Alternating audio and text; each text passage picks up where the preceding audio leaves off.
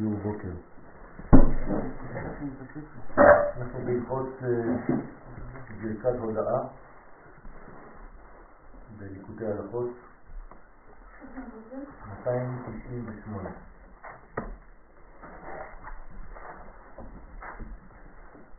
הטור השמאלי זה זה, יהיה אלוהים עמדי. יעקב, כשהוא יוצא מארץ ישראל וחולם את החלום הידוע עם אותו סולם, כשהוא מתעורר בבוקר הוא נודר נדר, וחלק מהנדר זה אם יהיה אלוהים עמדי. למה הוא לא מדבר על שם הוויה? למה על שם אלוהים? פשוט מאוד כי שם אלוהים הוא בחינת מלכות. אנחנו יודעים שיעקב הוא מידת התפארת, ולכן יעקב מבקש ליווי מלכותי. זה מה שהוא צריך. ולכן, אם יהיה אלוהים עמדי, בחינת מלכות, בחינת אלוהים מלכי מקדם, שזה בחינת עליית המלכות הנ"ל.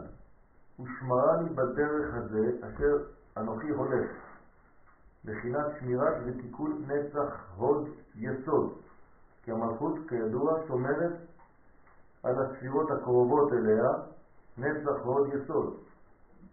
תנאי, שהם כלי ההליכה,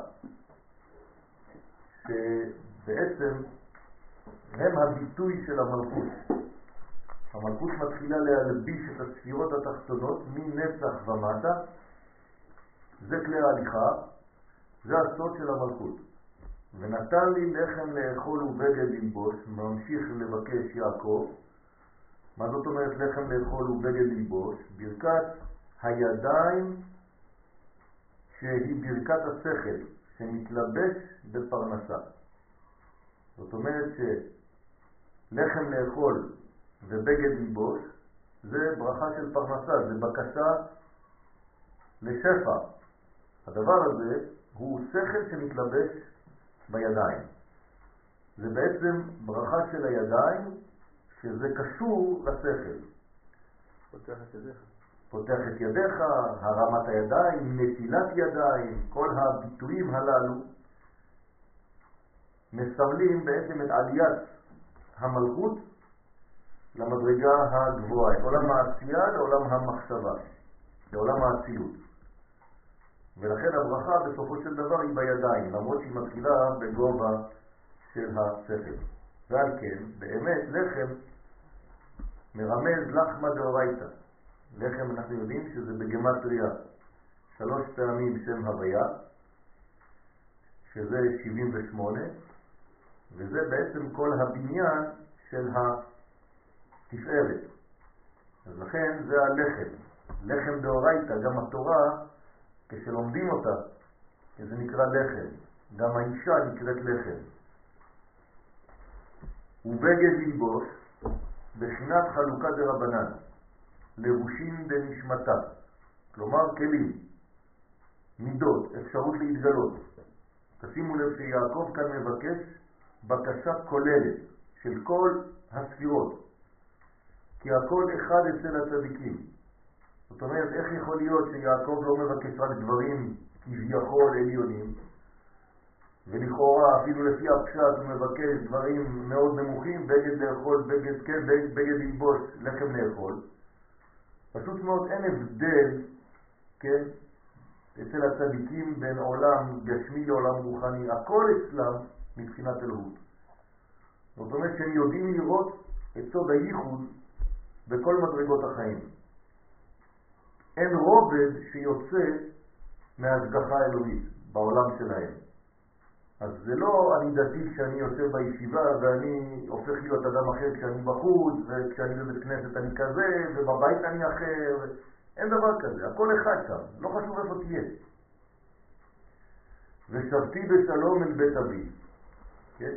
זאת אומרת, עולה לחוכמה, אב בחוכמה, אם בבינה, אז הוא גם חוזר אל בית אביו, ושבתי דייתא. מה זה ושבתי? עניין של תשובה, עניין של ישיבה, עניין של שבת. שמכל מקום שיהיה שם ישוב בשלום אל השכל והחוכמה שהוא בחינת בית אבי. במילים אחרות, שום דבר לא יכול להפיל אותו אל עולם התמורות. הוא כל הזמן חוזר ויונק מהשורש, מבית אבא. הן כשיוכרח לירד למטה, לבחינת היכלי התמורות, זה גם כן סכנה. אז הוא אומר, קדוש ברוך הוא תשמור עליי, תשמור אותי, שאוכל גם בהיכלי התמורות, גם כשאני יורד למטה, להישאר מחובר לשורש. מה הוא רוצה שם בהיכלי התמורות? יברר משם. אם כבר הוא יורד, הוא לא יורד חינם כדי לעלות, כן? הוא מוריד שאול ויעל. מה זה ויעל? כדי להעלות משם, מדרגות, ניצוצות שנפלו. אז הקדוש ברוך הוא משתמש בצדיקים כדי לשלוף מעולם הקליפות דברים שרק אותו צדיק יכול להיכנס לשם בלי להצטרף, בלי להישאר. אז לפעמים הצדיק חווה חוויה לא נעימה, והוא חושב שהוא ירד לעולם הקליפות. בשביל מה? כי בעולם הקליפות הוא צריך היה לברר משהו, להוציא משהו משם. ניצוץ. עד שיעלה וישוב אל השכל בשלום. והם כשירדוף השכל בבחינת רדיפה הנ"ל, לא יהרוס חד בשלום. אז אותו צדיק, כמו שהסברנו אתמול בסייעתא דשמיא, שכשהצדיק רודף מדרגה שכלית להשגה, ללימוד, להפנמת רעיון, הוא לא שורף את אותה מדרגה, הוא לא הורס את אותה מדרגה. למה? גם כן עם כוח הרודף יש לו את כוח המעכב. אז הוא יודע לאזן. כן, כשהוא רוצה משהו, הוא יודע גם כן עד איפה.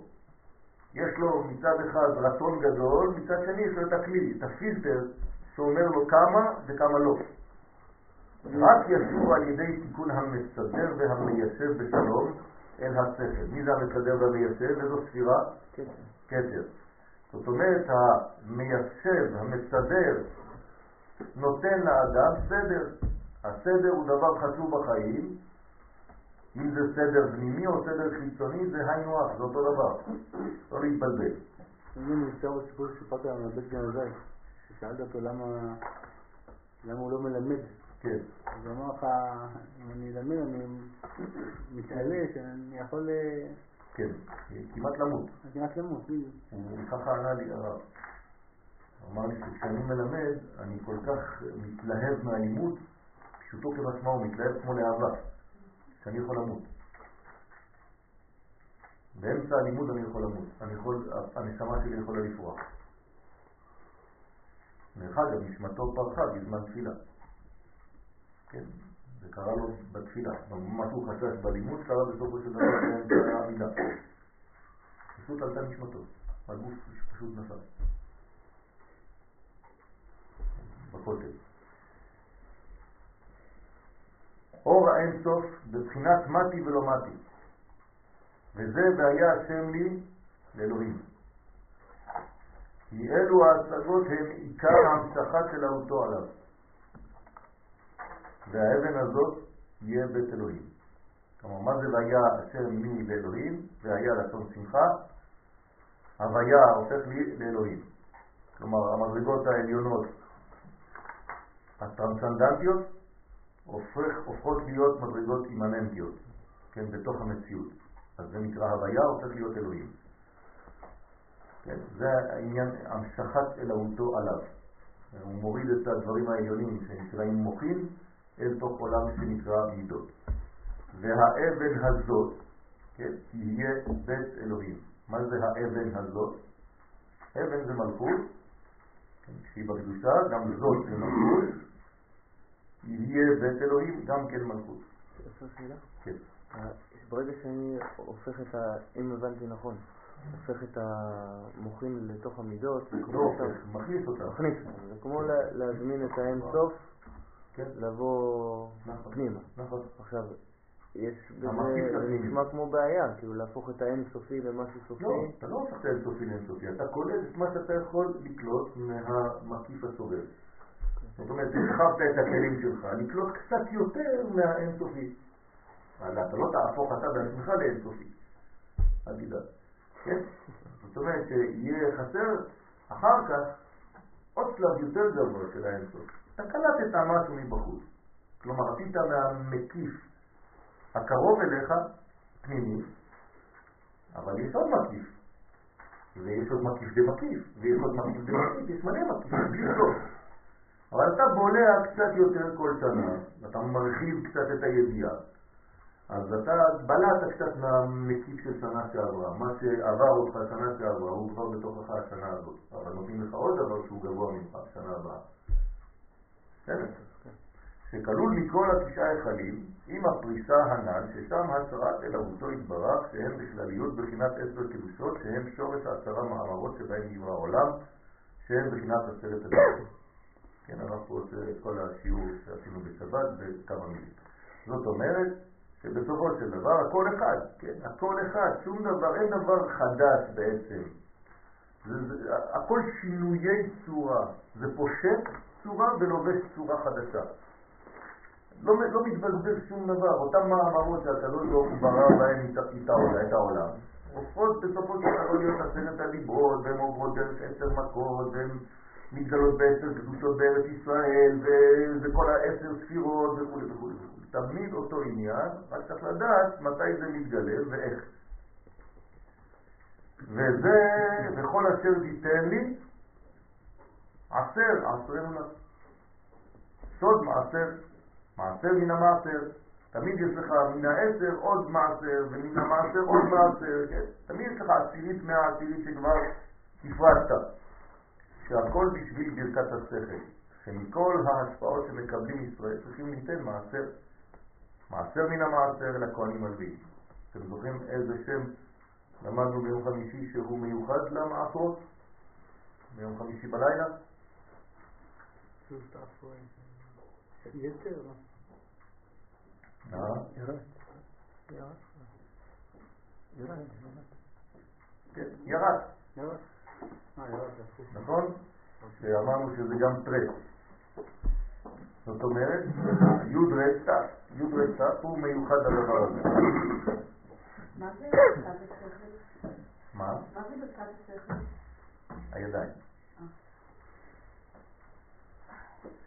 כי הכהנים אצלם כל הברכות כנ"ל על ידי עבודתם בבית המקדש בשמחה, שמעוררים הלוויים העוסקים בשיר, בכל כלי שיר שהוא בחינת עשרה מיני נגינה להמשיך שמחה.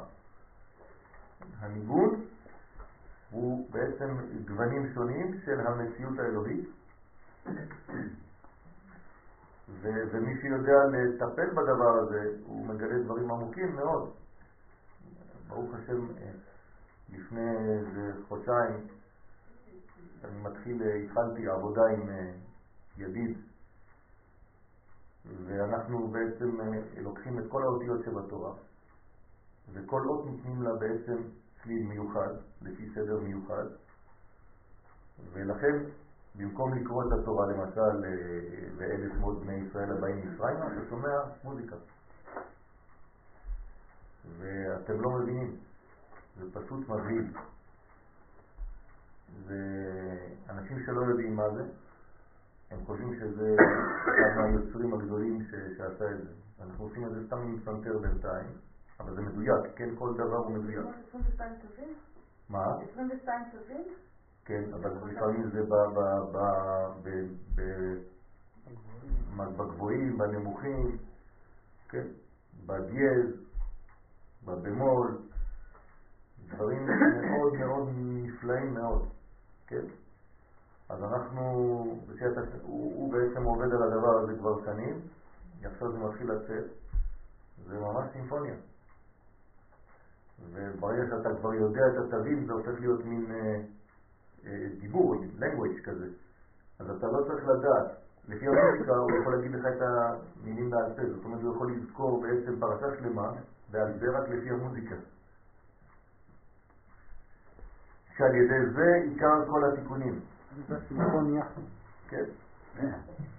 ועל כן צריכים ליתן להם מעצרות, כדי שיהיה נמשך ברכה על ידם. אז לכן, לכל ישראל יש ברכה מהשפע הזה של המעשר. למה, למה המעשר מביא ברכה? כי הוא מנקה, זה מקום נקי של החסד. נכון, מה הוא מנקה?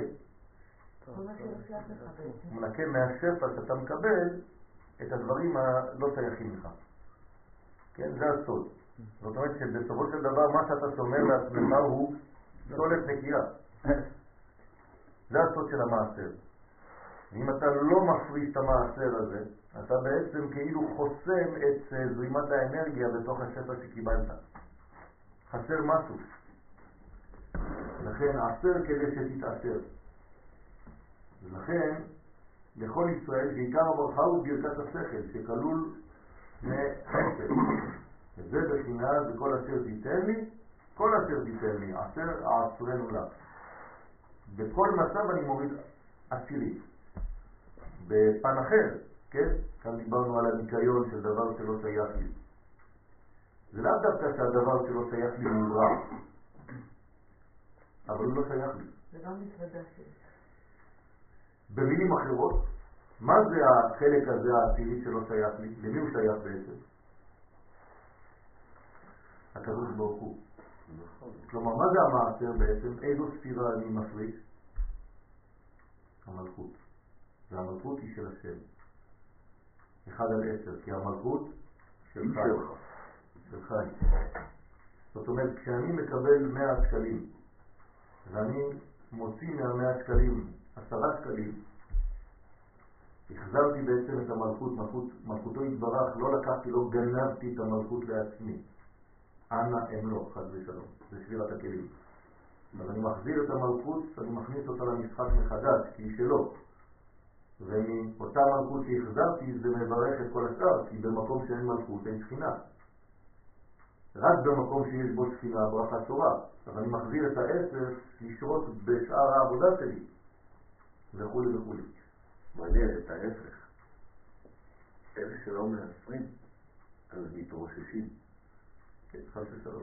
זה בדיוק ההפך, מתרושש. אתמול התקשר אליי מישהו, אומר לי שהוא כל כך במצב שאין לו כסף, הוא אומר לי, אני מגלה לך בטלפון שאני עובד בשבת. אז אמרתי לו, אני מבין את המועקה שלך, את המצוקה שלך, אבל תדע לך שהדבר הזה גורם להפך, גם אם אתה לא מבין את זה עכשיו. אז הוא אומר לי, למה? אמרתי לו, כי שבת זה מלכות, זה אותו עניין. שבת זה שלו. וזה שאמרו במדרש הנעלם, עולים ויורדים בו, מדובר על המלאכים. כמה דעת אמר נגינה ונשמחה בו, עולים ויורדים בו. הבו הזה, בגמטריה שמונה, כלומר עולים ויורדים, עושים שמיניות בארץ. זה השמיני. כי העלייה והירידה הוא כפי השמחה. איפה? בו. בו יתברך. תשימו לב לבו, עולים ויורדים בו. זה הופך להיות בעצם שהקדוש ברוך הוא בעצמו. שיעקב לצורך העניין הוא מידת התפארת. כלומר, אותה מידה של קודשא בריחו בספירות. זאת אומרת, כשאומרים שהמלאכים היו עולים ויורדים, הם לא היו עולים ויורדים בסולם סתם, הסולם הוא יעקב בעצמו והוא קודשא בריחו. מה זה לעלות ולרדת בבית הקדוש? לעלות ולרדת, זאת אומרת לדעת את כל המדרגות של רצו ושוב ולדעת את כל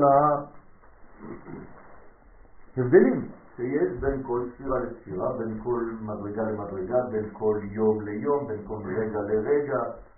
כן, יש תגובות שונות. אנחנו במדרגות של זמן, וצריך לדעת להשתוות לפי הזמנים למציאות. כן? יש דברים שאסורים עכשיו, אבל מותרים עוד שעה. לדעת לרקוד במציאות. כן. כל המציאות זה שינויי דברים, שינויי זמנים, מה ששום דבר לא אסור. אבל הרבה דברים אסורים עכשיו. אבל מה שאסור עכשיו מותר מחר. זה דבר בעיתו נוסף. נכון. הכל, הכל מותר. בצורה נכונה, בזמן נכון, הכל מותר. מה שאני אומרת לבת שלי, כאילו, לא, לא לטבוע בשבת, או להדליק אור בשבת, מחר אפשר. כן. או במוצאי שבת, ששבת תרד אפשר. לא, לא לתבוע את הלא, אלא לתבוע את נכון, הכן מתי נכון. כן. שמעתי שאמא, שהארי הקדוש אמר שאם היינו יודעים מה זה פועל, היינו זזים. היינו מפחדים לזוז. מה זה? מה, מה זה, מה הדבר הזה פועל? כל תנועה שלנו פועלת, נכון. אז היינו זזים. נכון. כל דבר בכלל, אם היינו רואים מציאות שמכוסה, שהקדוש ברוך הוא עשה לנו חסד, סיכה לנו את המציאות הפנימית, אם היינו רואים את הדברים מעבר לעין הגשמית שלנו, מעבר לעין הבשרית, היינו גם כן נבהלים, אומר הזוהר הקדוש לא הייתה הולך ברחוב בכלל. כן. אגב, זה גם גורם לאיזון לאדם. זה גורם לו לאיזון. הוא רוצה לעשות הכל מתי שהוא רוצה, אין איזון, אין אין שוויון. נכון. צריך לכבד את הערכים, לדעת להבדיל. כן, דיברנו שזה הדעת. הדעת נותנת אפשרות להבדיל בין קודש לחול, בין ישראל לעמים, בין יום השביעי לששת ימי המעשה, בין אור לחושך וכו' וכו'. אומרת, מי שלא יודע להבדיל, אין לו דעת. כן? לא אמרתי להפריד. מי שלא יודע להבדיל, אז אין לו דעת. יש דברים שבאמת צריך להפריד. כן, דברים שאין להם תיקון, למשל אה, בהמה טמאה, אני לא יכול לאכול אותה, אסור לי לאכול אותה. אז אני צריך לדעת שהתיקון שלה זה כשאני לא. כן, עד זמן מסוים. שאפילו הדבר הזה עכשיו, שאסור עכשיו, יהיה מותר אחר כך. אבל עכשיו לא. עץ הדעת טוב ורע. היה אסור לאכלו רק באותה שעה. מותר לאכול מעץ הדעת, אבל בשבת היה צריך להמתין לשבת. אדם הראשון אכל את זה לפני הזמן. כשאתה אוכל דבר לפני הזמן זה בוסר. אז אתה בעצם פגשת את הבן אדם הזה ואכלת ממנו לפני הזמן הבשל. אז צריך לדעת את הזמנים, צריך לדעת את סוד הזמנים. לכל דבר יש זמן. שאלה לא קשורה. באמת מאוד זה מעלה לי בראש.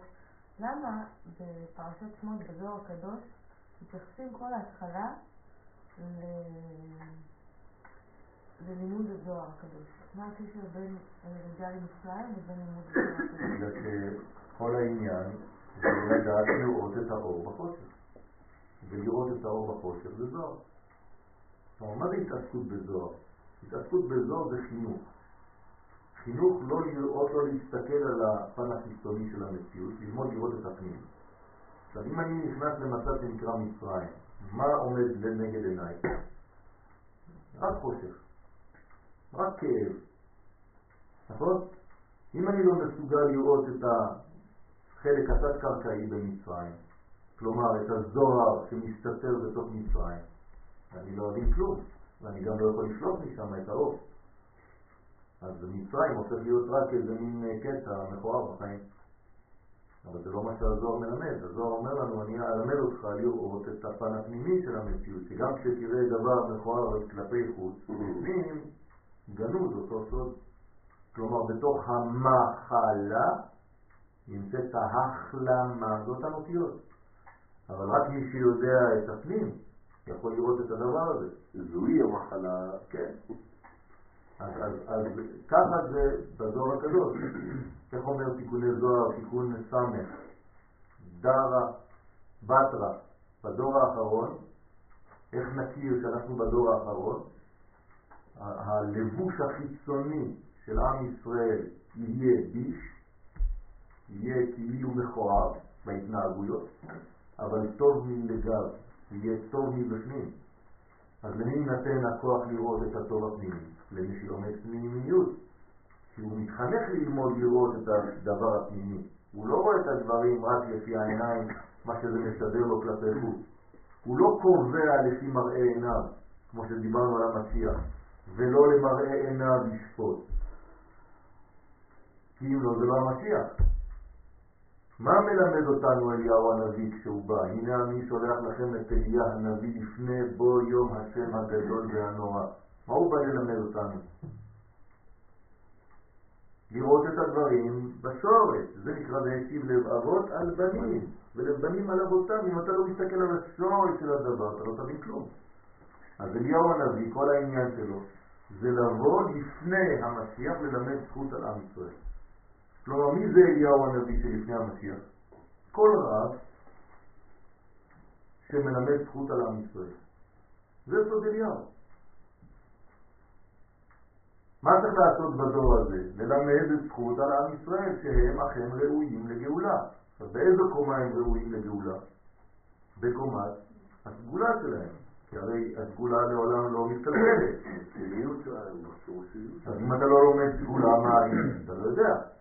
אם אתה לא לומד כלל מהו, אתה לא יודע. אז הזוהר זה לימוד הכלל, הזוהר זה לימוד הסגולה, הזוהר זה לימוד התוכן הפנימי שנמצא במצרים. כלי כסף, כלי זהב ושמאלות שצריך להוציא משם, כלומר מסוסות. שעל זה נאמר, ואחרי זה יצאו ברכוש גדול. מה זה הרכוש הגדול שיוצאים ממצרים? זה הסוד הזה. אתה מוביל גדול בכלל. חסד. ברכוש של חסד חסדים, של השפעה. זאת אומרת שבעצם איפה הייתה התורה? במצרים. איפה היה עם ישראל? במצרים. איפה היה הכלל? במצרים. איפה היו הדיבורים האלוהיים? במצרים. הכל היה במצרים. עכשיו, אם אני נכנס למצרים, מה אני רואה? רק גלות. אבל אם אני מסתכל פנימה, ויוסף היה במצרים. אני מגלה ששם בתוך מצרים יש יוסף. אז אני מנצל את הגלות, זה הופך להיות בשבילי העבודה הרצינית ביותר. בסדר? זה הזוהר. לכן הזוהר אומר על עצמו, תיזהר אם לא תלמד אותי, בכל תקופה גלותית שנקראת ברמז מצרים, אתה תיפול לדיכאון. אתה תישאר שם, חס ושלום, כלוא בתוך החושך המצרי. ואם אתה לומד אותי, אם אתה לומד יחד איתי, אומר רבי שמעון, אני אלמד אותך לראות את הרוב מתוך החושך. קודש שבחול. כן, לכן הוא חפר חול, ונכנס לתוכו עד הצוואר שלו, כדי לגלות את כל החושך שמתחת לאדמה, שזה בעצם כל הפעולה נעשית שם.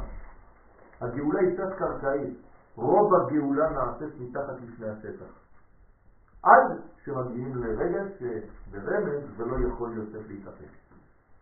אז מי שלא מסוגל לראות את המהלך התת-קרקעי, והוא מחכה רק לדברים שהוא רואה בעיניים, אז הוא בדיכאון כל הזמן, הוא בייאוש. אבל הגאולה מתרקמת בתוכניותה של כנסת ישראל, אני משתמש במונחים של הרב קוק. ככה הוא אומר. רוב הגאולה נעשית ומתרקמת בתוך תוכניותה של כנסת ישראל. היא לא מופיעה, לא רואים אותה. אמת מארץ תצמח, אבל לפני שהיא צומחת, כשאתה טמנת את הגרעין באדמה, במשך חודשים לא ראית כלום. אתה מסתכל על האדמה, אתה אומר, זהו, נעלם הגרעין הזה בפנים, האדמה אכלה אותו. חיה רעה אכלת הוא, ולא נודעת כי באו אל קרבנה.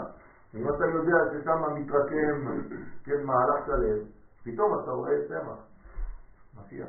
והפירות הם בהתאם לשורשים. נכון. אז צריך, זה הלימוד הקדוש. כלומר, הזוהר מדבר על התקופה שלנו. זה אותו דבר, כן? כי זה, הדור של, של דור מצרים, אנחנו יוצאי מצרים. אז לכן הלימוד שלנו היום, שיפנה לנו את, את המשקפיים הנכונים לראות את הדברים האלה, זה הזוהר.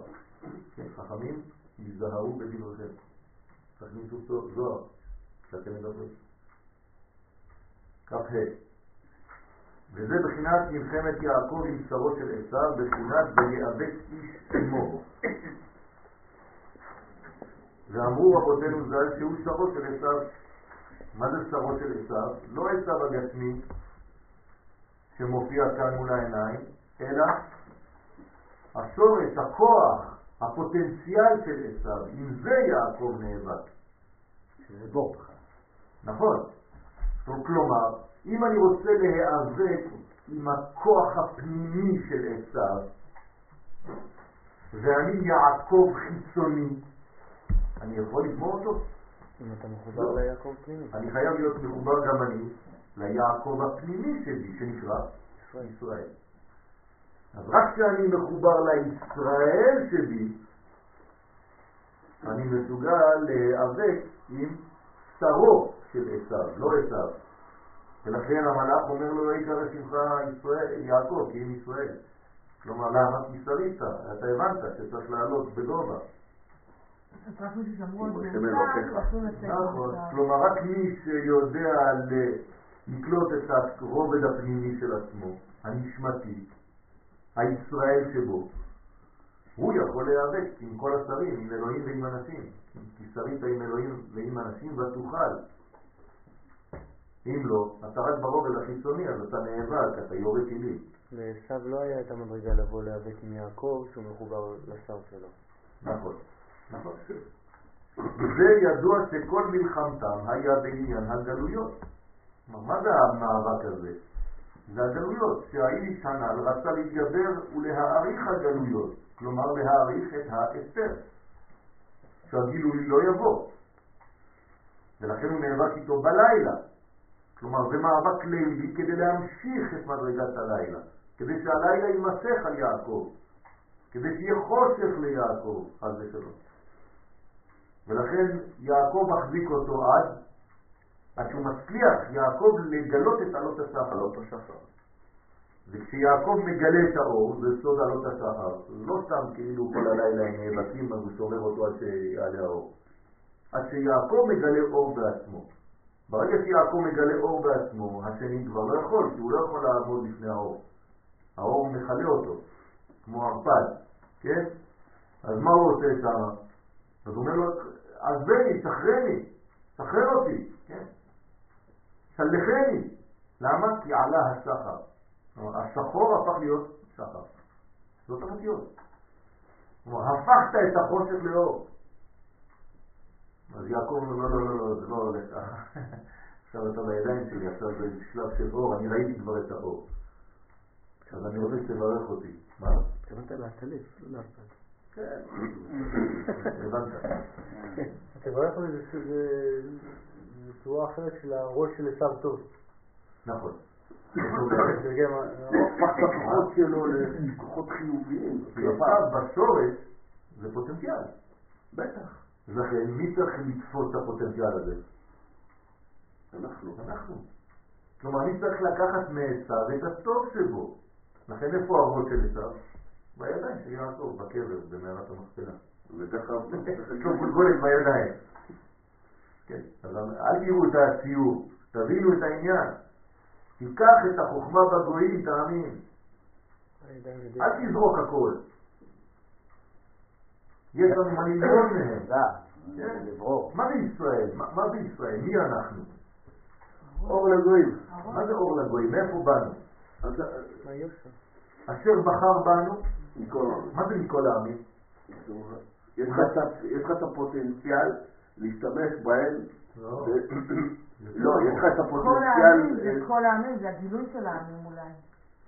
לקח מכל העמים את הטוב, אשר בחר בנו. מכל העמים הוא בחר את הישראל שבקנדה, את הישראל שבמצרים, את הישראל שבצרפת, את הישראל שבאמריקה, את הישראל שביפן.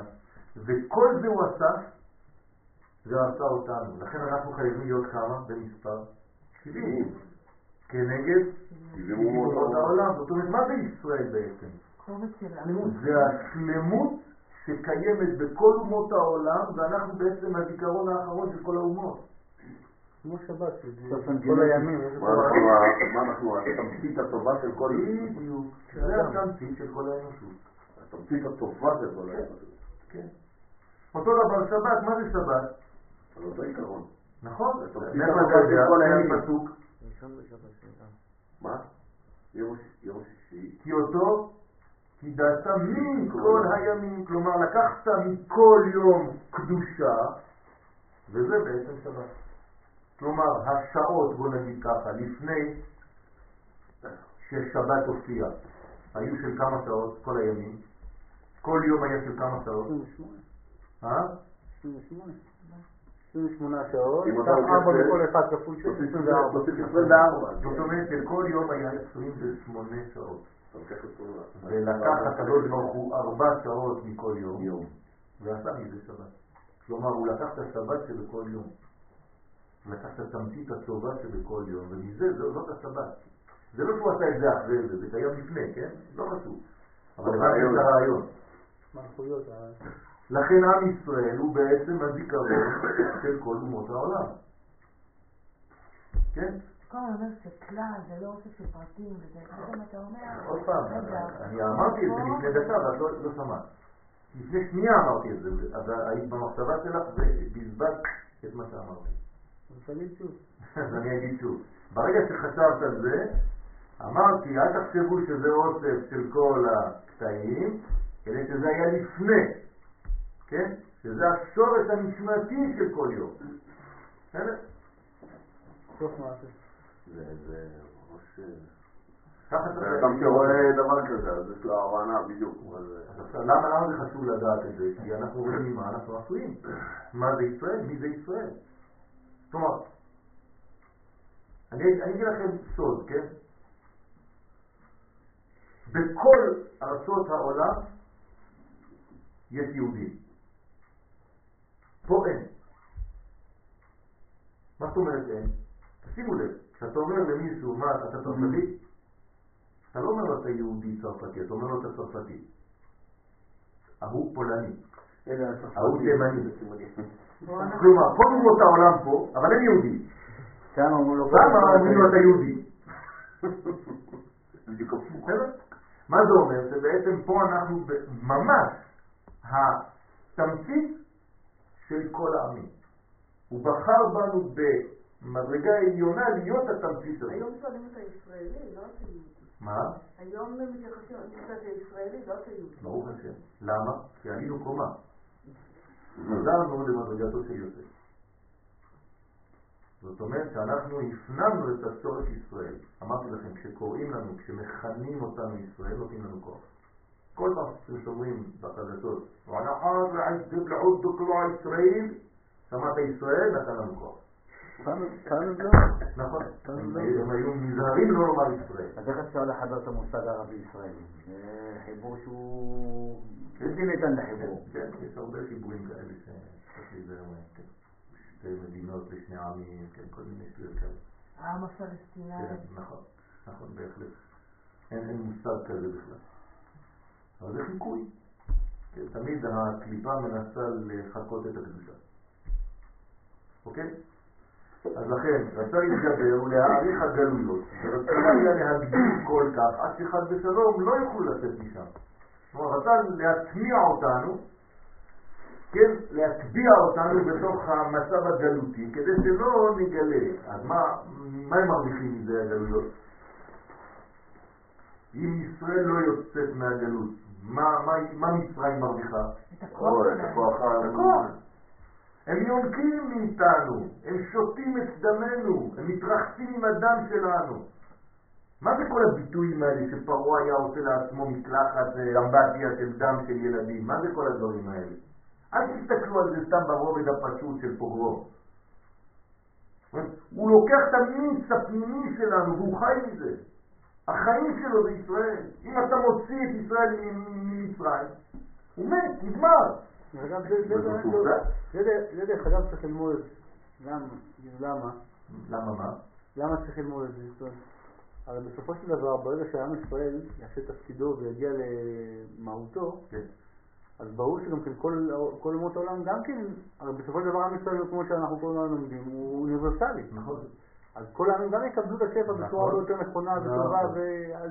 אז אתה צריך ללמד את זה. בהחלט. לא, אז אני אומר, לא. כי בתפיסה הזו עכשיו שאמרנו, לכאורה, אם הם באים יונקים עכשיו, זה הוא הם או אנחנו. עכשיו, הרבה פעמים אנחנו אומרים את זה, עם עשיו. למה?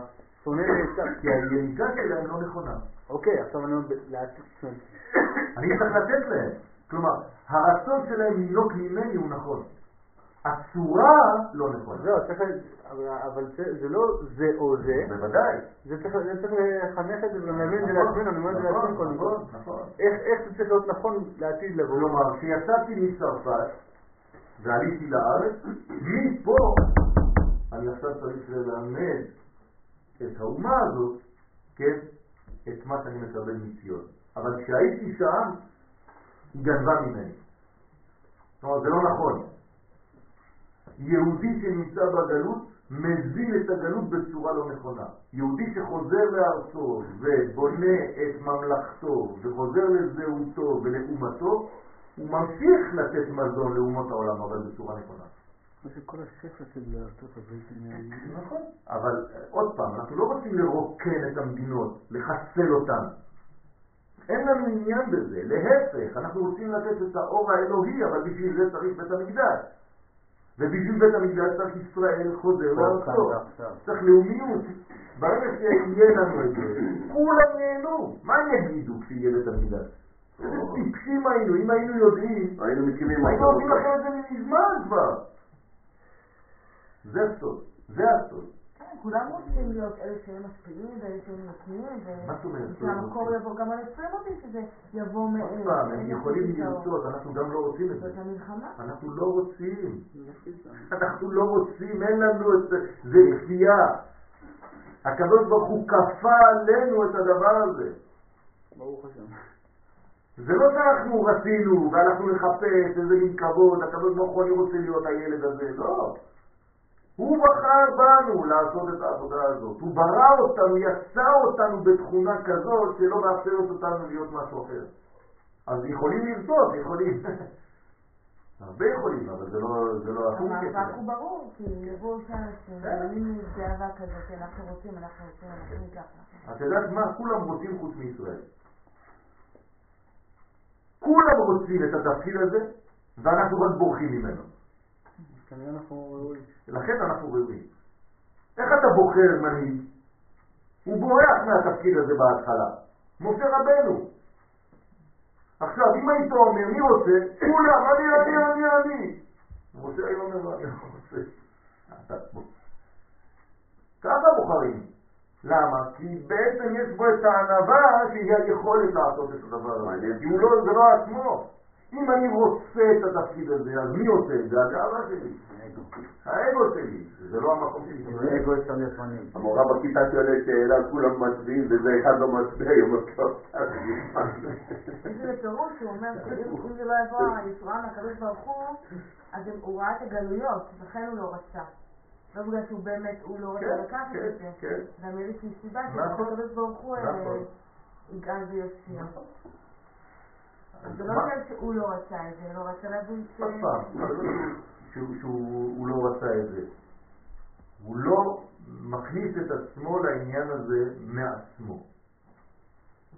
זאת בקשה אלוהית. זאת גישה אלוהית. השם ניגש אל משה. משה לא מחפש את השם. השם מוצא את משה.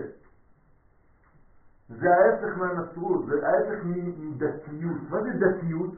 האדם מחפש את השם. מה זה יהדות? השם מוצא את האדם. בדיוק הפוך. זה בסדר?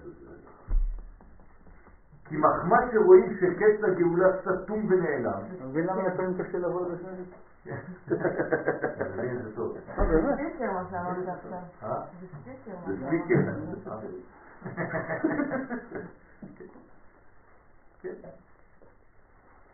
אז לכן, מחמד שרואים שקץ הגאולה סתום ונעלם, מאוד מאוד, אז כן, הם אומרים שהתגברו חד ושלום עד שחד ושלום אפס תקווה. ברגע שיש לך אפס תקווה, אז אתה נשארת בגלות, לא הבנת את, ה, את העניין שלה. הגלות, שוב פעם, מה קוראים לגלות? כי יש בה כוח לגלות. לכן היא נקראת גלות. מראה. כן? היא בעצם משקפת לך את הפן הפנימי שאתה צריך להוציא משם. זה, זה, זה אפשרות, זה נתינת הזדמנות, הגלות זה הזדמנות. שלא תהיה לך כשיש אור גדול. כי מרוב אור אתה לא רואה כלום. אז הגלות היא זמן חושך, ואז כל דבר קטן אתה מתחיל לכבד אותו ולהעריך אותו. מתי מעריכים את הבריאות? יכולים. למה? למה אתה לא מעריך את הבריאות כשאתה בריא? כי אתה לא מעריך, זה הכל אור. לא זה. אבל כשיש חושך חס ושלום, מחלה לצורך העניין, אז אתה אומר, "או, תראה כמה זה חשוב, האצבע הזאת. לא שמתי לב, כל החיים שלי אני מזיז את האצבע. אבל עכשיו שהיא חסרה, פתאום היא הפכה להיות דבר חשוב מאוד. כלומר, מתי מצאתי את אצבעי? בחושך. אז צריך להבין, לא להגיע למצב כזה, חס ושלום. צריך להעריך את הדברים גם באור, אבל באור קשה. כי שגרה וטיהרה, מה יענה? לא הבנתי. אם אתה מדליק אה, מצית באור השמש, 50 מעלות, אתה אפילו לא אכפת לך מהמצית הזה, נכון? השמש כל כך חזקה, אתה אפילו לא רואה את האש. אבל תדליק את המצית הזה במקום חשוב, מעט אור דוחה הרבה חושך. פה יש לך תענוג. למה אנשים לא נהנים מהשמש? הם נהנים, אבל לא באותו דבר, לא עושים קומזית. בחושך כולם יושבים סביב מדורה, פתאום כיף. מה זה מדורה? זה כלום מהשמש. אבל פה הכל חשוך, אז המדורה הופכת להיות דבר כיף. אז כולם מסביב, מתחממים, מסתכלים על האש שעות. אתם מבינים את הרעיון? כשהשמש כולה אש, אתה לא מסתכל עליה בכלל. אבל כשיש לך חושך, פתאום אתה מעריך, וקר לך בחוץ, אתה מעריך את העץ הקטנה שיש לך פה, איזה גפרור קטן, אשרי הגפרור. אז ככה זה בחיים שלנו. אגב, בהלכות אה, ביקור חולים, ההלכה אומרת במפורש שאתה חייב להיות מולו, לידו, ליד החולה. לא לא סתם, כן. חכמים אומרים לנו איך אפשר לראות כוכבים ביום, בבוקר. כן, שם. נכון. בדיוק כמו אז איך אתה רואה אותם? זה פטנט, אתם לומדים גם פטנטים פה. אפשר לראות כוכבים ביום. להחשיך משהו? אתה הולך לבאר, מסתכל בתוך הבאר, במים, אתה רואה את הכוכבים. ביום. ביום. איך, אבל אתה רואה הכללית שלך. בין היתר. זה בסדר, אתה יכול גם לראות את עצמך. אבל ליד אתה רואה את הכוכבים. כוכב, אתה רואה כוכב גדול? תראו איזה סוד חכמים אומרים. צריך לראות, לרצות לראות אותם. ולא כן. לראות. אוחיינית חדשה. או, זהו, זה הרעיון. הוא אמר דבר נכון. אתה צריך לרצות לראות אותם. כן. אז אתה. מתרכז לאט לאט.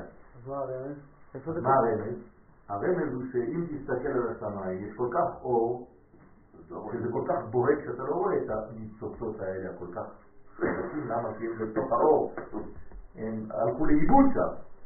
אבל כשאתה מסתכל במקום חשוך, וצער. כן, וצער, כן, ואתה מסתכל בקרקעית, אתה לא עושה לעצמך כביכול איזה מין מדרגה של חושך, כלומר של ריכוז, פתאום אתה רואה את הדברים הנפלאים האלה שהולכים לאיבוד, והם כאן, כל רגע. מה זה מה זה? נכון. טוב, עד כאן להיום.